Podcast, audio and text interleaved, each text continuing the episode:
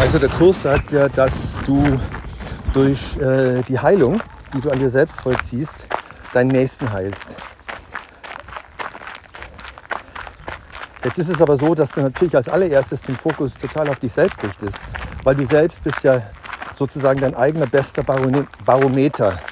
Sprich, der Körper ist das Werkzeug, an dem du genau erkennen kannst, wann du im, äh, im falschen Geist bist, im Wrong Mind anstatt im Right Mind. Und wie merkst du das? Weil du, ja, weil es dir nicht gut geht. Weil du halt in irgendeiner Form im Außen etwas siehst, was dir nicht passt. Was heißt es im Außen? Äh, das heißt jetzt nicht unbedingt, äh, da draußen, also ganz klar in der, in der Außenwelt, in der sichtbaren Welt, in der scheinbar von dir getrennten Welt. Äh, du hast Angst, weil ein Hund bellt.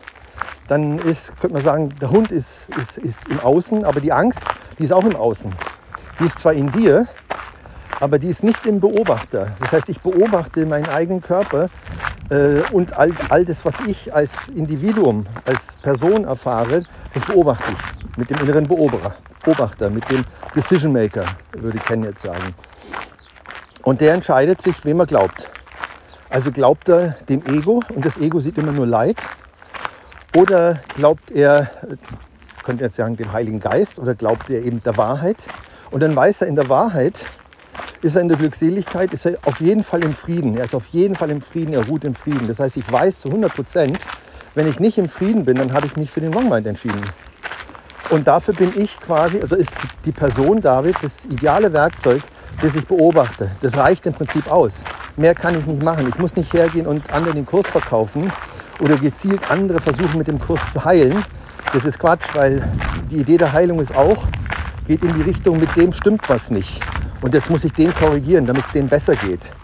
Das ist aber Quatsch. Ich fühle an mir selber fühle ich schon alles, was in meiner Macht steht, zu korrigieren das, was sich in mir abspielt. Und letztendlich kann ich natürlich sagen, ja klar, das Gegenüber spielt sich ja auch in mir ab. Also ich projiziere es und nehme es ja in mir wahr.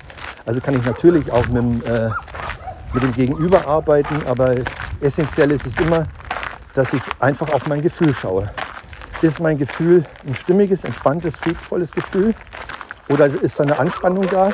Und wenn eine Anspannung da, da ist, ist es immer, weil ich äh, ein, das wahre Gefühl, also das, den wahren emotionalen Komplex unterdrücke. Und daraus entsteht immer Angst.